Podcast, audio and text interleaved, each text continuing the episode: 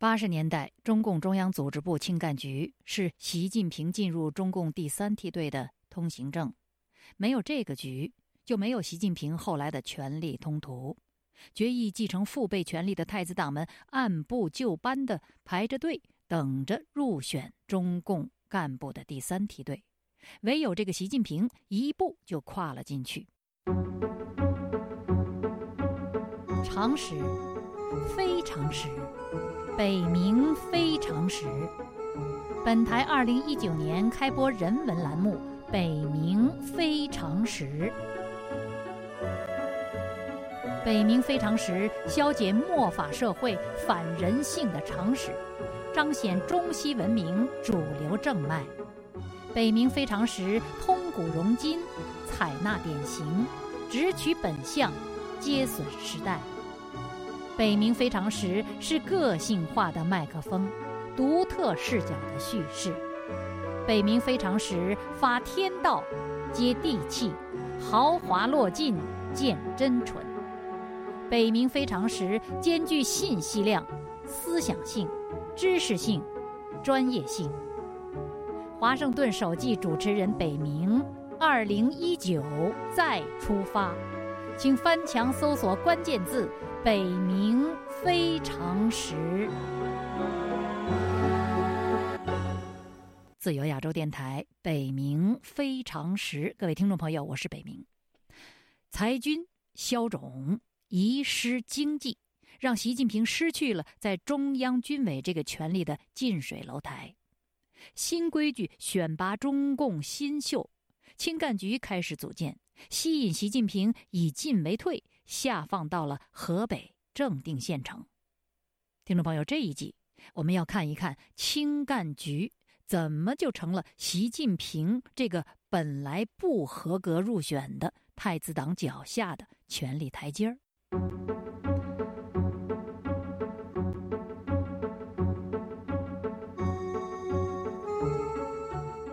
青干局全称青年干部局。是中共中央组织部的直属机构，它执行中共十二大首次提出的干部四化这个政策，负责中共第三梯队千人的选拔工作，专门为各省部直辖市领导班子选择青年干部，权力之大被称为第二中组部。这个青干局的创始人、局长是李锐。李锐不仅是个有见识的中共官员，而且一招权在手，便把令来行。他大刀阔斧的改革不留后路，执行中共任选新干部的政策不留余地。权力加上魄力，这个中共选拔干部新秀的第一把手的动静那可就大了。一九八二年九月，李瑞刚一上任中组部的副部长。就在中共十二大的小组会上，以选拔中青年干部问题为题发言，并在各省市组织的工作会议上做一系列的有关中共干部四化、选拔青年干部、组建中共第三梯队等话题的发言。当年的十二月，他起草了《人民日报》社论，启用一代新人。青干局派员下去选拔第三梯队的具体的标准，也是李锐亲自制定的。为了革除论资排辈的陋习，青干局内部也努力开拓相关的知识结构。在李锐的启迪审定下，一套来自《史记》《后汉书》《诸子散文》等古代典籍的各种所谓的封建反动人物的小传的参考资料，比方说汪精卫小传。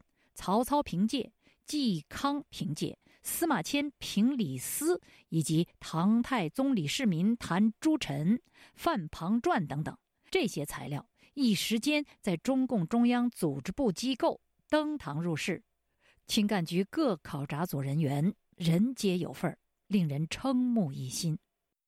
这样的气象，虽然据说不过是昙花一现，但是在中共的人事部门也是前所未有。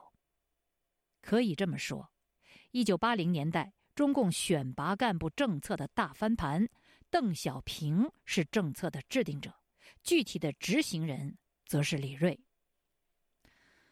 而关于习近平的升迁之路，我们看到的时间表是这样的：一九八二年三月，李锐受命组建中组部青干局，并任局长；同一年同一个月，也是一九八二年三月，习近平一个大转身，离开中央军委，离开北京，自己下放到河北正定县做县委副书记。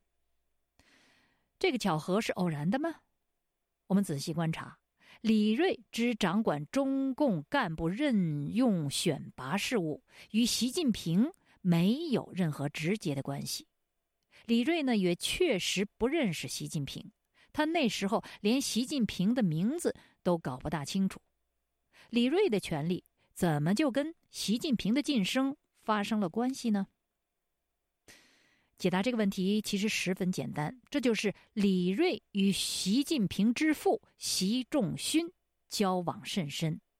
关于这一点呢，李锐先生在其晚年是从不讳言。记者本人就是北明本人，就是他们之间亲密关系的见证人之一。那是二零一一年四月二十四日，北明随同友人一起去到李锐北京居所拜访他。谈话期间呢。碰巧他的府上有人送来了一封信，是中共党史研究室前副主任《炎黄春秋》杂志的编委之一魏九明先生派人送来的。什么信呢？这封信信里头装的是一篇打印好的文章，文章作者署名林木，文章的标题是《习仲勋披露胡耀邦下台前后的内幕》。李锐介绍这篇文章产生的背景时，对我和在座的朋友说：“中共元老们开胡耀邦生活会的时候，习仲勋那天去的很晚，预先没有通知他。他进去才发现是这样一个会，他大发脾气，发了脾气。显然，李锐对习仲勋反对整治胡耀邦持明确的赞赏态度。李锐接着就谈及。”习仲勋与他的关系和他对习仲勋的评价，他当时的原话是这样的：我们来重温一下二零一四年四月二十四日我在李锐的宅中现场采制的这段视频的录音。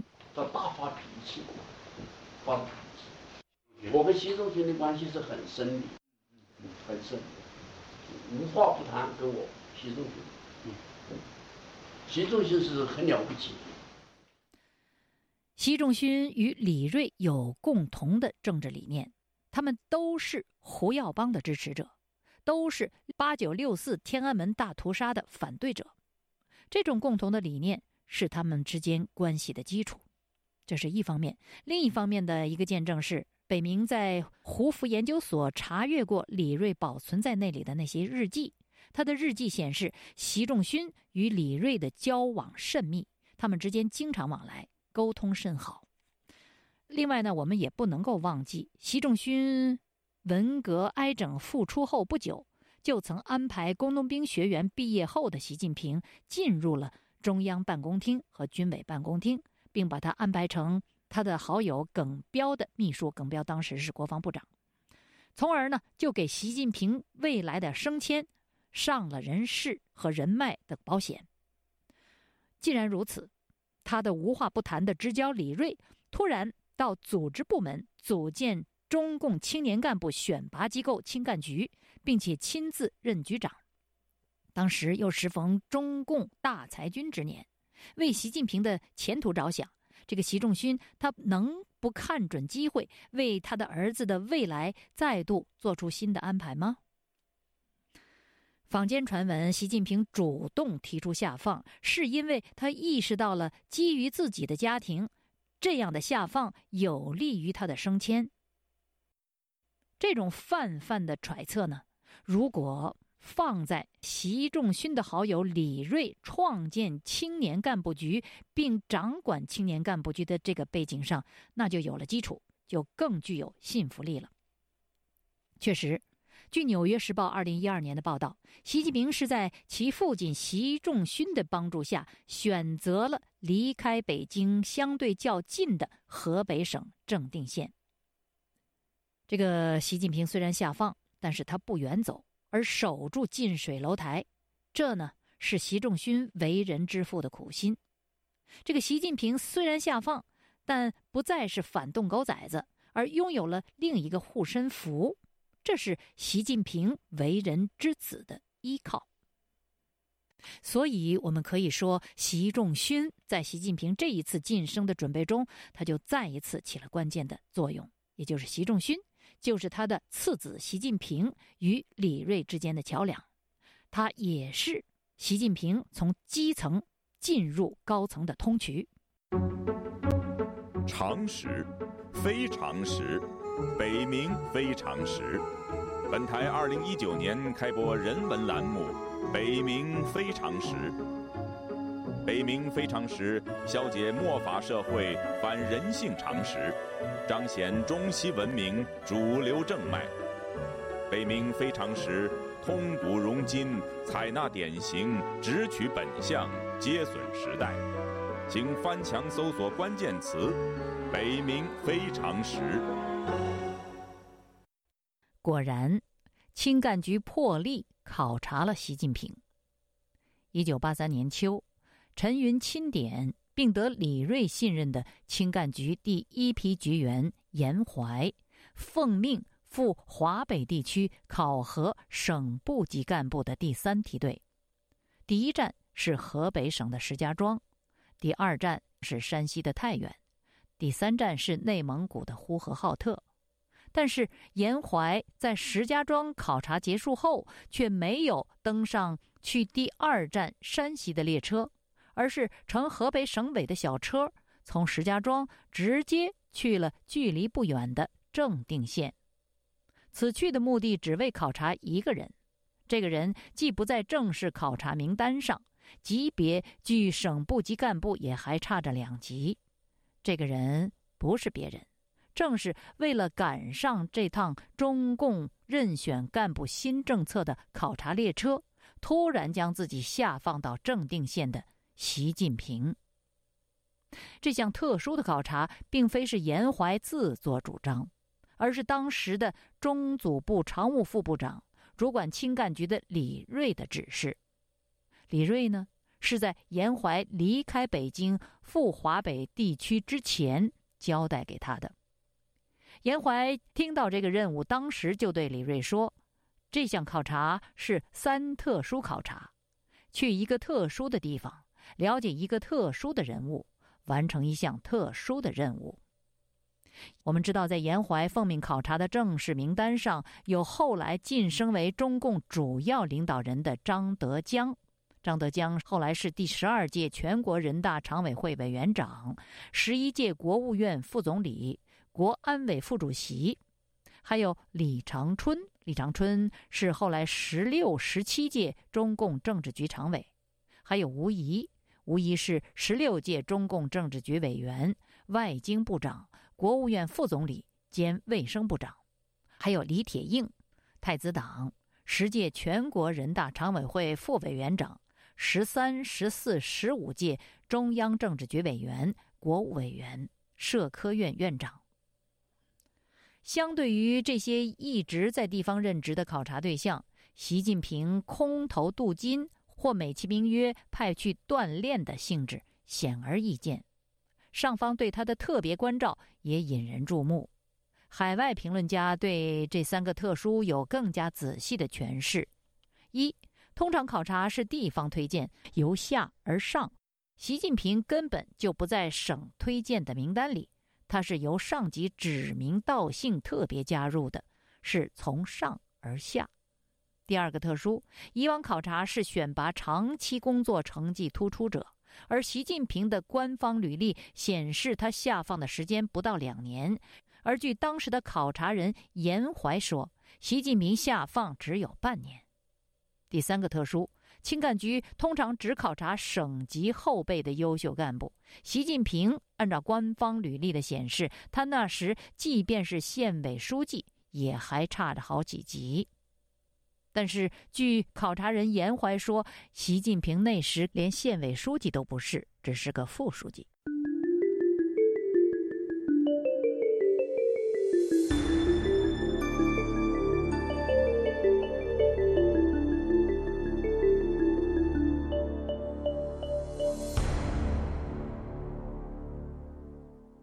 听众朋友，这要顺便说一句，网上有评论称派中组部青干局考察习近平的人是乔石。这个说法的依据是乔石自1984年4月到1985年7月兼任中组部部长。这种说法的不确切在于没有确认青干局考察习近平的时间。青干局考察习近平的时间是一九八三年，那时候乔石并非中组部长。习近平靠着他父亲在中共上层的人脉关系以及李锐的指示和支持，轻易的就能超越新的中共中央选拔干部的原则和标准吗？他的权力阶梯中有没有绊脚石呢？